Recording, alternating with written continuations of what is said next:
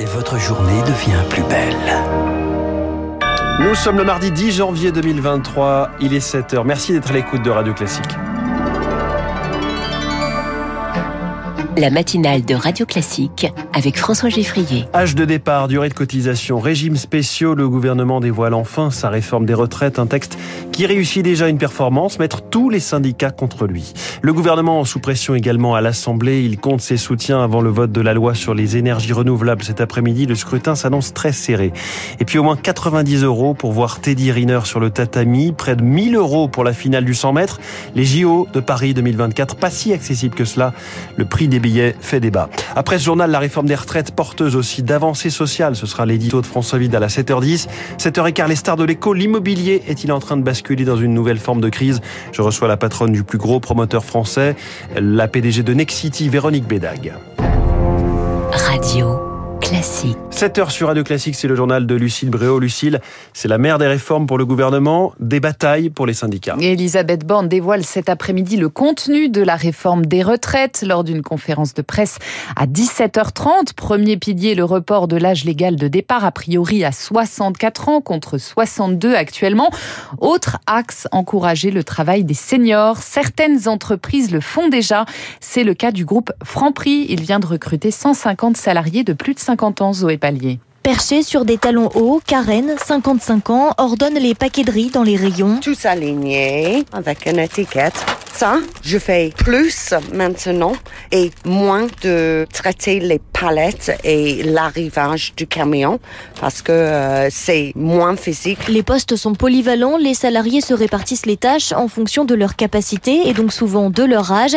Karen a travaillé au Royaume-Uni puis aux États-Unis et depuis son recrutement ici il y a 5 ans, elle transmet ses compétences. En termes de service client, on a l'expérience de plein de situations. On sait comment réagir. Les jeunes, ils n'ont pas toute cette expérience-là. C'est vraiment important d'avoir euh, quelqu'un qui peut guider. Aujourd'hui, au sein du groupe, un salarié sur quatre a plus de 50 ans. Pour atteindre ce taux, il a fallu former les responsables des ressources humaines, explique Jonathan Goldfarb, directeur du recrutement chez Franprix. La question quel âge avez-vous? C'est de la discrimination pure et simple. On interdit de la poser. Recruter, mais aussi garder les salariés usés physiquement. On a des formations pour reconversion, euh, partenariat avec des écoles, pour devenir boucher et après euh, faire le poste de boucher qui demande moins de manipulation ou ce genre de choses. Mais il y a encore des progrès à faire, notamment pour l'embauche des plus de 57 ans, reconnaît le recruteur, qui développe des partenariats avec des associations et se rend de plus en plus souvent dans des salons spécialisés dans l'emploi des seniors. Le reportage de Zoé Pallier. Les syndicats, eux, préparent déjà la riposte. Les numéros 1 des huit principales centrales se réuniront en parallèle à la Bourse du Travail à Paris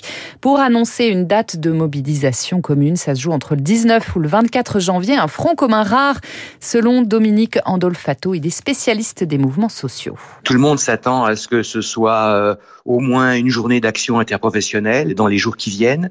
Entre donc euh, l'annonce de la réforme et la présentation de cette réforme au Conseil des ministres, donc le 23 euh, janvier prochain. Une manifestation la plus importante possible, tous ensemble, la CFDT compris. Dans un premier temps, cette unité va être très forte sur le fait que la réforme n'est pas légitime. C'est le plus gros dénominateur commun. Si les syndicats arrivent à mobiliser un million, voire plus de Français, c'est une certaine réussite. On ne peut pas imaginer que les choses tournent à l'issue d'une seule méga manifestation. En 2010 et en 2019-2020, les gouvernements, malgré l'ampleur des manifestations, n'ont pas bougé. Et sur un front plus politique, cette fois, premier meeting à gauche ce soir contre la réforme des retraites des quatre composantes de la NUP, salle Olympe de Gouges dans le 11e arrondissement de Paris. C'est l'autre info politique du jour, le vote de la loi sur les énergies renouvelables. Et là aussi, le gouvernement compte ses soutiens malgré des mois de négociations entre l'abstention des écologistes et les hésitations des socialistes. Le texte vise à accélérer le déploiement des projets éoliens et photovoltaïques. Vote solennel à 17h, Lauriane Tout-le-Monde. 351 amendements adoptés, c'est un record, assure le cabinet de la ministre de la Transition énergétique,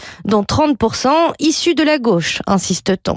Et les plus cajolés ont été les écologistes. C'est à se demander parfois s'ils n'étaient pas mieux traités que nos propres députés, s'agace un conseiller. Mais rien n'y a fait pour Europe Écologie Les Verts. Le texte ne va pas assez loin. Ce sera donc une abstention bienveillante. De quoi briser la courte lune de miel avec le gouvernement. Rancunier, ils ne sont pas assez fiables. On ne fera pas autant d'efforts pour la prochaine loi de programmation énergie-climat, tacle un membre du cabinet de la ministre, qui a donc dû sortir la calculation seul espoir de trouver une majorité, une dizaine de députés lyotes et les socialistes qui hésitent encore entre voter pour ou s'abstenir. Problème, le calendrier qui pourrait faire pencher la balance en faveur de l'abstention. La présentation au même moment de la réforme des retraites ne nous aide pas à avoir une attitude positive, confirme un député PS. Et dans ce contexte, un nouvel appel à la grève illimitée à l'hôpital. Il émane de Force ouvrière, deuxième syndicat de la fonction publique hospitalière, contre des conditions de travail jugées inacceptables. Cette question, Lucille, Noël Legrette peut-il rester à la tête de la Fédération française de football? Les voix pour le pousser vers la sortie sont de plus en plus nombreuses. En cause, sa dernière prise de parole polémique sur Zinedine Zidane. Hier soir, Amélie Oudéa Castera, la ministre des Sports, a exigé du comité exécutif de la FFF que des décisions soient prises. Elle n'a pas le pouvoir de le renvoyer.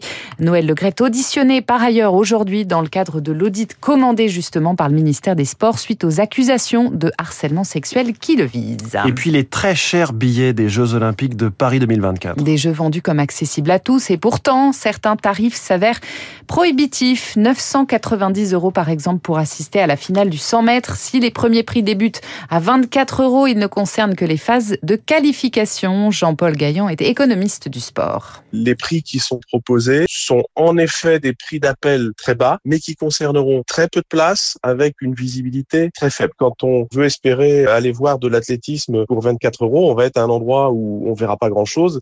Et que dire encore du, du tennis de table où euh, pour ce prix-là, on verra même pas la balle. Si on prend la finale du 100 mètres, je crois même que ça va monter à 950 euros. Hein, et, donc, euh, je crains que les jeux soient quand même encore des jeux pour une catégorie sociale assez favorisée. Voilà. Après, c'est un spectacle sportif, c'est un spectacle exceptionnel. On peut difficilement s'attendre à ce que ce soit gratuit ou très bon marché. L'économiste du sport Jean-Pascal Gaillan, joint par Julie Drouin. Notez que la Cour des comptes, elle avertit les organisateurs des JO. La sécurité et les transports restent des défis à relever. On risque entre autres de manquer d'agents de sécurité privés.